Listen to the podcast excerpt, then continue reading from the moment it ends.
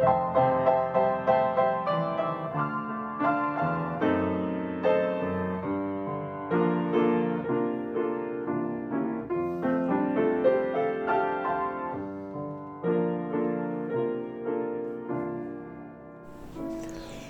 es viernes 22 de abril. Estamos ya muy cerca del final del, eh, de la tercera lección del cuarto mes de este año, estudiando el libro de Génesis y esta semana con un interesante tema acerca de la caída.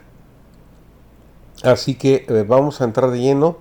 Su servidor David González y terminamos hoy la lección eh, número 3, que nos dice que cuando Eva tuvo a Caín estaba segura ella de que el Mesías prometido había llegado a salvar a los seres humanos y restaurarlos al jardín.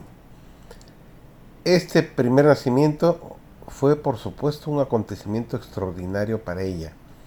Acababa de dar a luz a Dios mismo. Eso es lo que ella pensaba. Resulta interesante que la misma Elena de White así lo entendía. Dice ella, la venida del Salvador había sido predicha en el Edén. Cuando Adán y Eva oyeron por primera vez la promesa, ellos querían que eso se cumpliese muy pronto. Dieron gozosamente la bienvenida a su primogénito, esperando que éste mismo fuera el libertador. Como era de esperarse, esta la gran emoción influyó de manera inesperada en Caín y la actitud que tenía a su hermano. Tristemente, la relación entre hermanos se rompió desde muy temprano en la niñez. Mientras que Caín concibe su ofrenda como un regalo para Dios, la atención de Abel se centra esencialmente en el significado del sacrificio en sí, es decir, en el regalo de Dios para él. Caín ve su religión como un movimiento ascendente hacia Dios. Él quiere alcanzar a Dios. Y Abel lo experimenta de una manera diferente, como un movimiento descendente de Dios.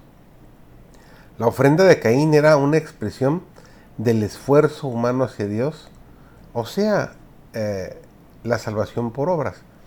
Mientras que la ofrenda de Abel expresaba su necesidad de la salvación de Dios la misma interpretación de la gracia, la gracia que Dios nos da por medio de la cual la única manera como nosotros podemos ser salvos. La ofrenda de Abel estaba conectada con la promesa del Cordero Mesiánico de Génesis 3.15, que sería sacrificado para salvar al mundo, mientras que la ofrenda de Caín era un ritual vacío que solo giraba en torno a él mismo. Salvación por medio de obras.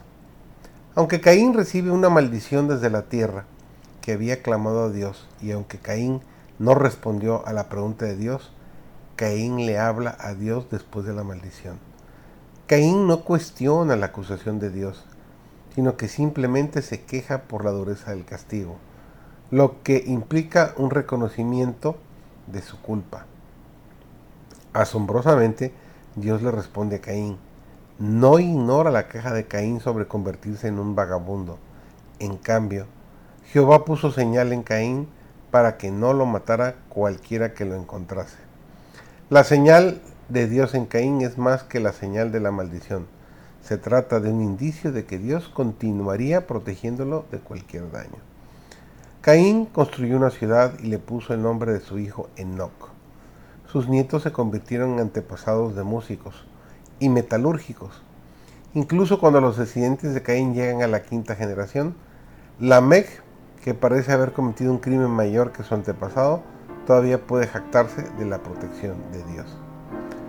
No es hasta que la maldad antidiluviana alcanza su clímax en los días de Noé que Dios se arrepiente de haber creado a los humanos y decide destruirlos de la faz de la tierra.